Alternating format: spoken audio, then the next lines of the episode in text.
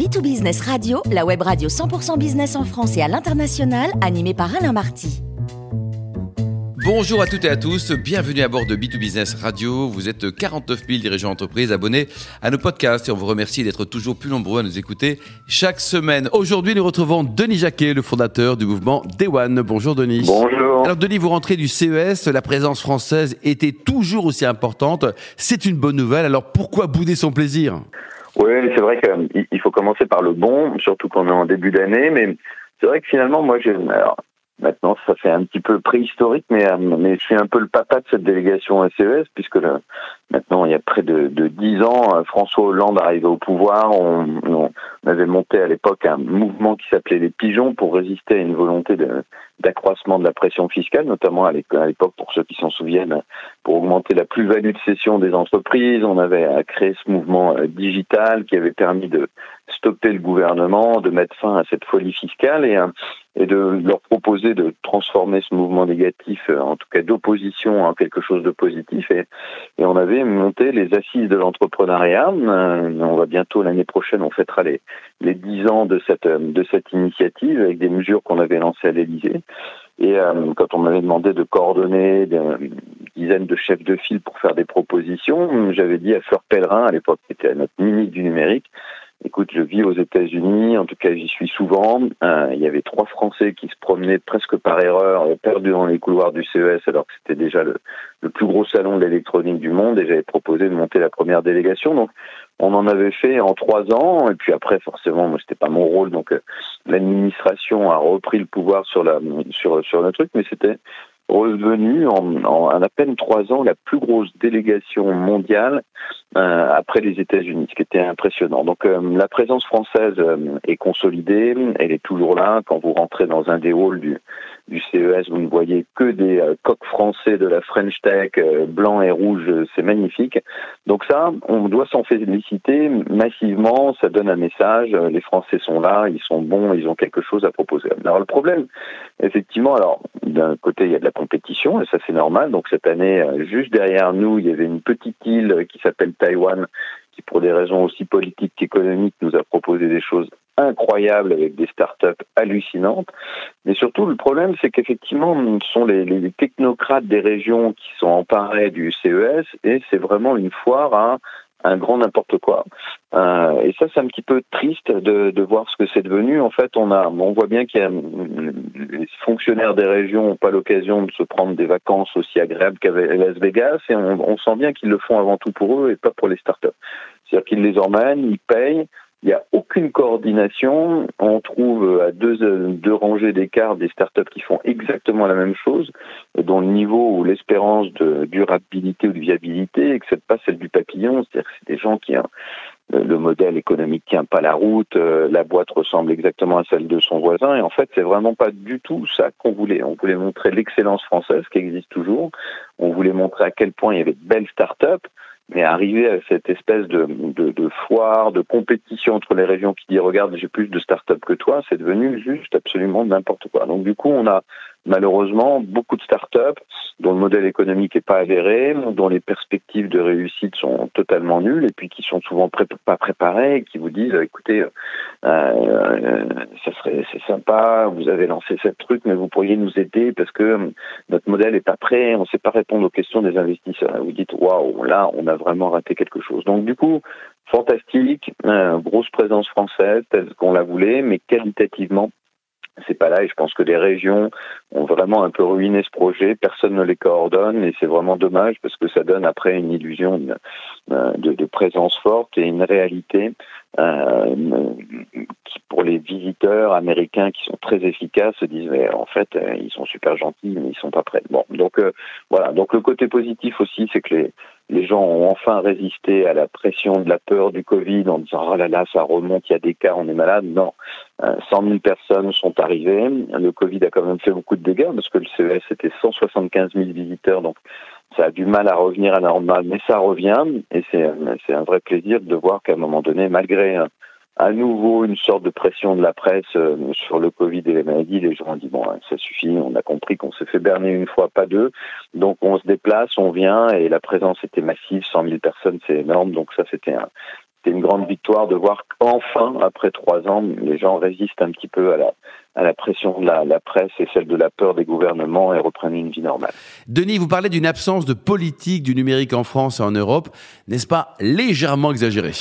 Ah, J'aimerais exagérer parce qu'en fait, on, on, accuse souvent les Français qui sont partis à l'étranger comme moi de dire voilà, tu fais du French bashing, euh, tout est meilleur à l'extérieur, mais en fait, euh, on avait le ministre du numérique français qui est passé euh, sur le, le, CES comme il le fait tous les ans. À l'époque, on avait emmené absolument la, la, moitié du gouvernement pour marquer la présence forte, mais finalement, en, en le regardant, je me suis dit bon, d'abord, on, connaît tous un petit peu les, les compétences ou les limites des ministres du numérique qui sont succédés depuis depuis cinq ans en France. Donc il y en a eu un bon, mais qui avait pas de budget, pas de mission, donc il n'y a pas servi à grand chose. Bon, on a eu après Cédric O, on a eu le nouveau qui, qui, a un passé numérique qui est quasiment nul. Donc bon, déjà on, a un problème effectivement de positionnement. cest si j'étais RH, euh, j'aurais jamais recruté ce type de, de, de, profil pour être ministre du numérique. Mais en fait, malheureusement pour lui, il a rien d'autre à faire. C'est-à-dire qu'en gros, euh, euh, la politique du numérique n'est toujours pas inscrite au plan du gouvernement. On espérait que bon,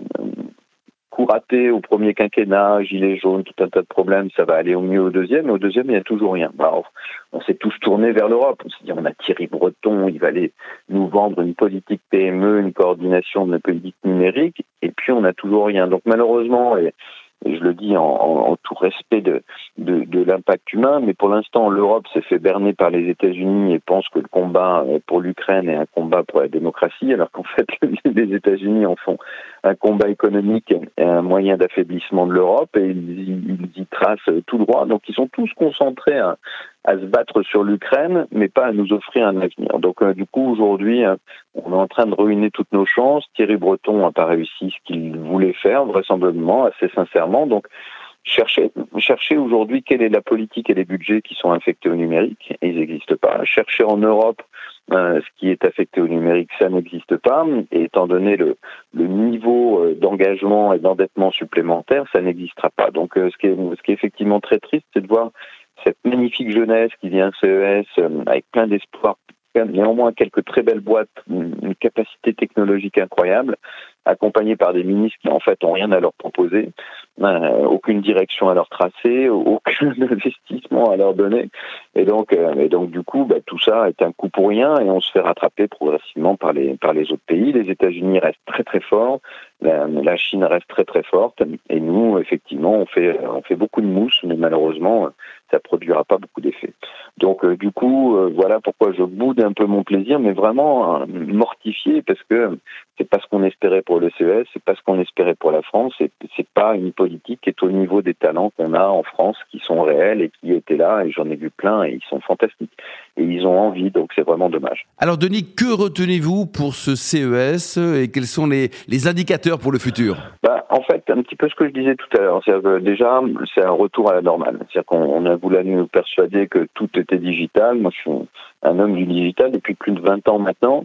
Euh, ça a plein de vertus, mais à un moment donné, se rencontrer physiquement pour faire des choses, c'est important. Ce qu'on peut faire dans une réunion en face à face, on le fera jamais sur Zoom hein, ou sur Teams, ça n'existe pas. Donc du coup, un, le fait qu'à un moment donné, ben, les gens comprennent, euh, cessent de, s'imaginer des choses comme euh, je vais absolument mourir du Covid et reviennent à la normale.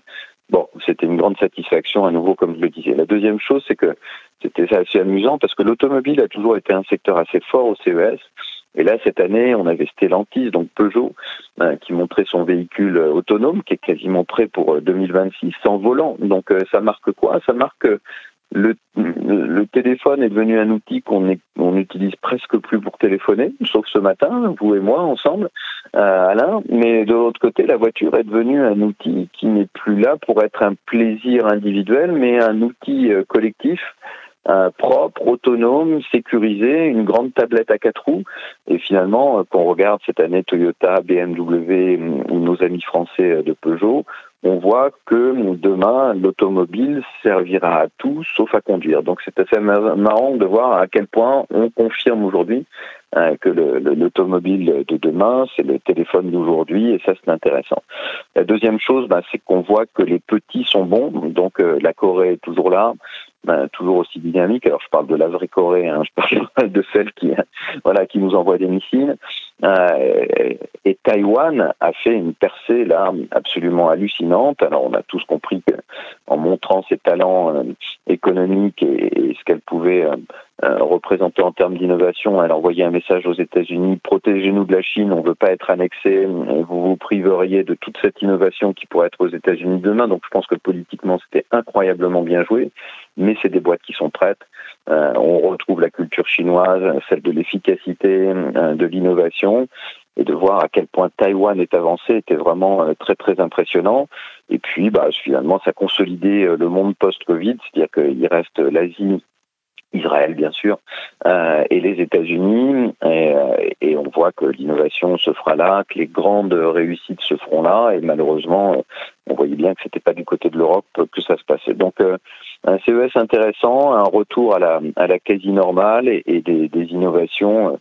Vous pouvez pas toutes voir si vous avez qu'un ou deux jours parce qu'il faut, il faut vraiment marcher de 6 heures du matin à minuit le soir pour réussir à avoir toutes les innovations du CES. Donc, donc passionnant néanmoins de voir cette, cette fourmilière française avec toutes les, les limites que je citais tout à l'heure, mais qui est quand même très, très réjouissante. Mais alors, que proposez-vous, Denis, aux startups françaises pour 2023 et 2024 bah, Je pense qu'il faut qu'elles comprennent que euh, on a, comme disent les Anglais, qu'une seule chance de faire une bonne impression. Donc, si vous n'êtes pas prêt, résistez à l'envie de de venir à Vegas, c'est sympa, on rencontre des copains, on fait du réseau, on sort le soir et ça fait partie aussi des, des avantages d'un truc comme ça, parce qu'en réalité, on expose la journée, mais le soir, les gens qu'on rencontre, même si on se couche à 4 heures du matin, même si c'est au casino en boîte de nuit, ça reste des contacts, du network et c'est toujours utile. Donc c'est un exercice qui est très important quand on est prêt à le faire.